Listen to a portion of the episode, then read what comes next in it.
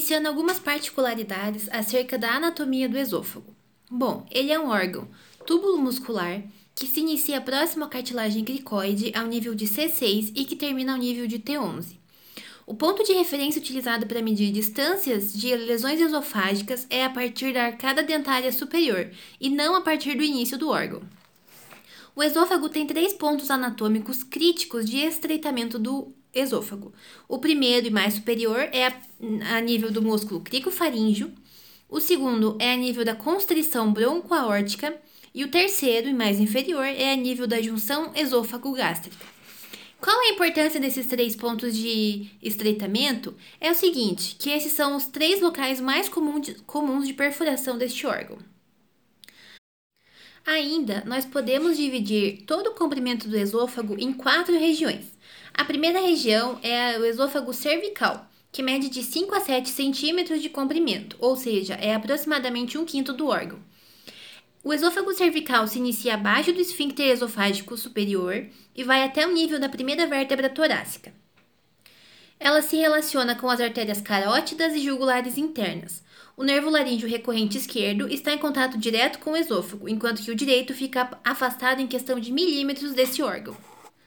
Logo abaixo do esôfago cervical, nós temos o esôfago torácico, que mede de 16 a 18 centímetros e que se localiza a nível do mediastino superior à esquerda. E que, conforme desce pelo mediastino posterior, ele se direciona à face direita da horta torácica e, por fim, dirige-se para a esquerda, de modo que ele cruza anteriormente a horta antes de penetrar no hiato esofágico, que acontece na altura de T10 mais ou menos. O esôfago torácico, ele é dividido em esôfago torácico superior, que vai do início do esôfago torácico até a bifurcação da traqueia, e o esôfago médio, que vai da bifurcação da traqueia até o nível aproximado de 32 centímetros. Então, só para relembrar que o esôfago torácico ele é composto pelo esôfago torácico superior e pelo esôfago torácico médio. Isso porque a terceira parte, ou seja, o esôfago torácico inferior, já é a terceira parte de divisão do esôfago. O esôfago torácico inferior, também chamado de junção esôfago-gástrica, se estende do esôfago torácico médio até a junção esôfago-gástrica, a aproximadamente 40 centímetros abaixo da arcada dentária superior. O esôfago torácico inferior apresenta aproximadamente 8 centímetros de comprimento. Finalmente, a quarta e última parte do esôfago corresponde ao esôfago abdominal, que é a parte do esôfago que passa pelo hiato esofágico do diafragma, que é formado predominantemente pelo pilar diafragmático direito. O principal elemento de fixação do esôfago no diafragma é a membrana freno-esofágica. Essa membrana é formada pela fusão da pleura, fáscia endotorácica, fáscia transversalis e peritônio. Agora falando um pouquinho sobre a vascularização do esôfago. Nós podemos dividir então a vascularização em arterial e venosa. Com relação à vascularização arterial, nós podemos dividir o esôfago em três porções: o esôfago superior, o esôfago médio e o esôfago distal ou inferior. O esôfago superior é suprido por ramos das artérias tireoidiana superior e inferior. O esôfago médio é suprido por ramos das artérias brônquicas e artérias intercostais direitas, além da aorta descendente. Por fim, o esôfago distal é vascularizado por ramos da gástrica esquerda, frênica inferior esquerda e esplênica. Todos esses vasos se anastomosam de forma que fo formam uma densa rede na submucosa. Por isso que é tão raro que a gente encontre pacientes com infarto esofágico. Agora falando sobre a vascularização venosa, também vamos dividir o esôfago em três porções: o terço superior, o terço médio e o terço inferior. O terço superior é drenado para a veia cava superior através das veias tireoides inferior. Já o terço médio é drenado para a cava superior também através dos sistemas ázigos e hemiázigos. E por fim, o terço inferior é drenado para o sistema porta através das veias gástrica esquerda e veias gástricas curtas. Com relação à vascularização venosa ainda, nós também temos na submucosa um plexo venoso que drena para veias mais calibrosas também localizadas na submucosa. Esse plexo dura toda a circunferência e toda a extensão do esôfago. Com relação à drenagem linfática, nós temos dois plexos linfáticos, um, um localizado na mucosa e outro na camada muscular do esôfago. Ainda para falar sobre a drenagem linfática, podemos dividir o esôfago em três partes: o superior, o médio e o inferior. O esôfago superior drena para os linfonodos cervicais profundos. O esôfago médio drena para os linfonodos mediastinais e traqueobrônquicos. E o esôfago inferior drena para os linfonodos celíacos e gástricos.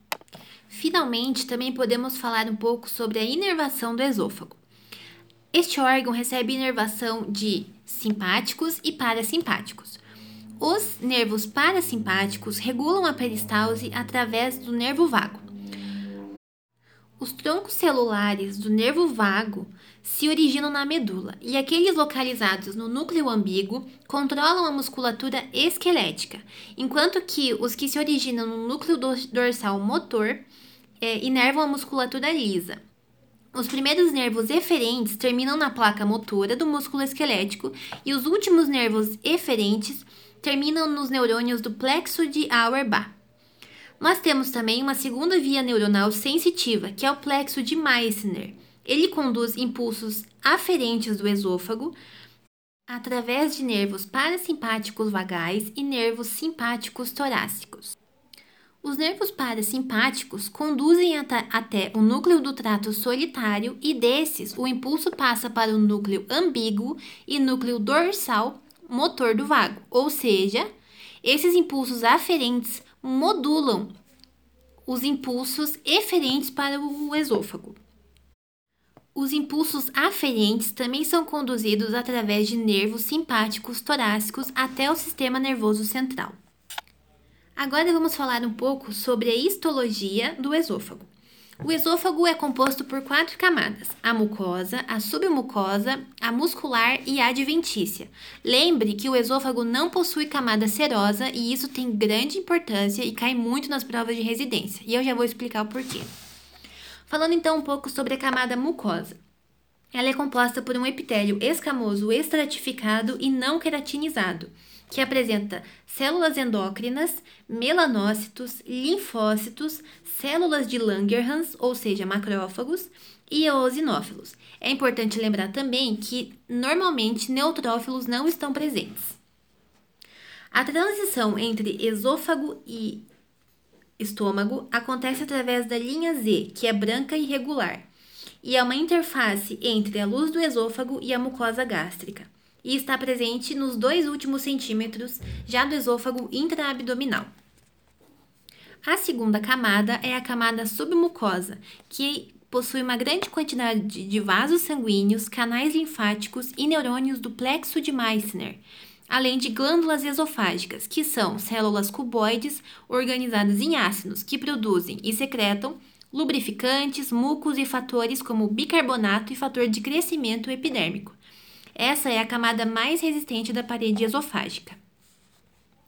A terceira camada histológica do esôfago é a camada muscular. Esta, por sua vez, é composto por uma camada interna circular e outra camada externa longitudinal. É importante ainda que a gente lembre que, dependendo da porção do esôfago, a composição da camada muscular é diferente. Na parte superior do esôfago, é composto exclusivamente de músculo estriado, o terço distal exclusivamente de musculatura lisa, enquanto que o terço médio é uma transição, ou seja, é em parte músculo estriado e parte músculo liso. Sobre a camada muscular, ainda é importante que a gente lembre que o esôfago ele possui dois esfíncteres, um esfíncter esofágico superior e um esfíncter esofágico inferior. O superior é também conhecido como esfíncter faringoesofágico e ele é constituído por fibras do músculo cricofaríngeo e por fibras do músculo do esôfago cervical. A extensão desse esfíncter é de aproximadamente 3 centímetros. Agora, uma correlação clínico-cirúrgica disso, desse esfíncter esofágico superior, é o fato de que lesões malignas próximas a esse esfíncter não são consideradas para prótese esofágica, porque incomodam, pode ter é, compressão traqueal, migração, dor intratável, além de sensação de globo faríngeo.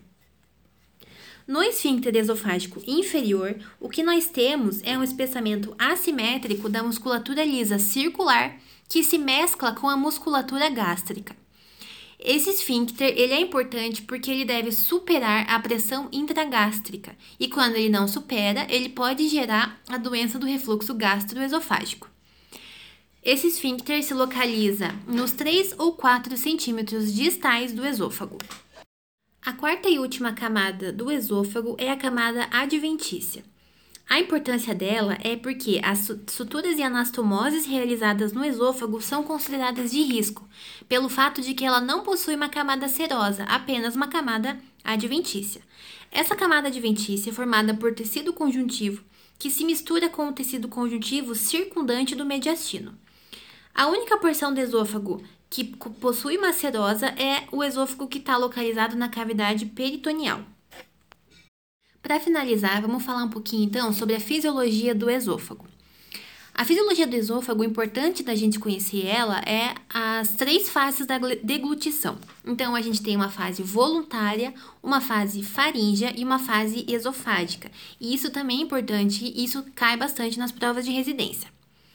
Então, começando com a primeira fase da deglutição, que é a fase voluntária. Ela inicia com a prova do alimento, que se mistura com a saliva e, consequentemente, forma um bolo alimentar. A língua atua no deslocamento e na impulsão do bolo alimentar, iniciando o reflexo da deglutição.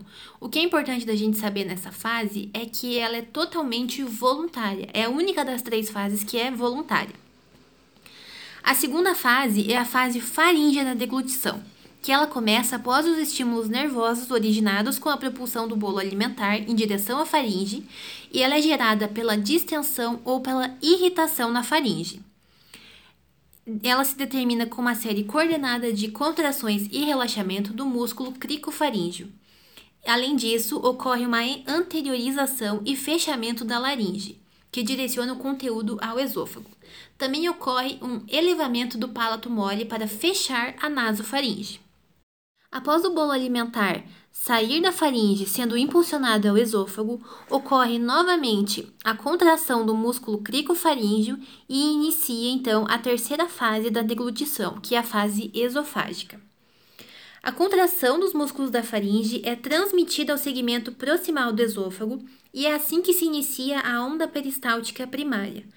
Quando essa onda peristáltica se torna insuficiente para promover o esvaziamento completo do esôfago, então se inicia uma nova onda peristáltica, que é chamada a onda peristáltica secundária. Essa onda pode se iniciar em qualquer ponto do esôfago. O segmento distal do esôfago se comporta como um verdadeiro esfíncter. Esse segmento permanece normalmente contraído. Entretanto, no momento da deglutição, esse segmento esfincteriano se relaxa. Ainda falando um pouquinho sobre a fisiologia do esôfago, nós temos alguns fatores que podem aumentar ou diminuir o tônus do, do esfíncter esofágico inferior. Então, alguns hormônios que aumentam o tônus desse esfíncter esofágico inferior são gastrina, a motilina, a prostaglandina F2-alfa e a bombezina. Algumas drogas que aumentam o tônus são agentes alfa-adrenérgicos, anticolinesterase, agentes colinérgicos, metoclopramida, domperidona e cisaprida.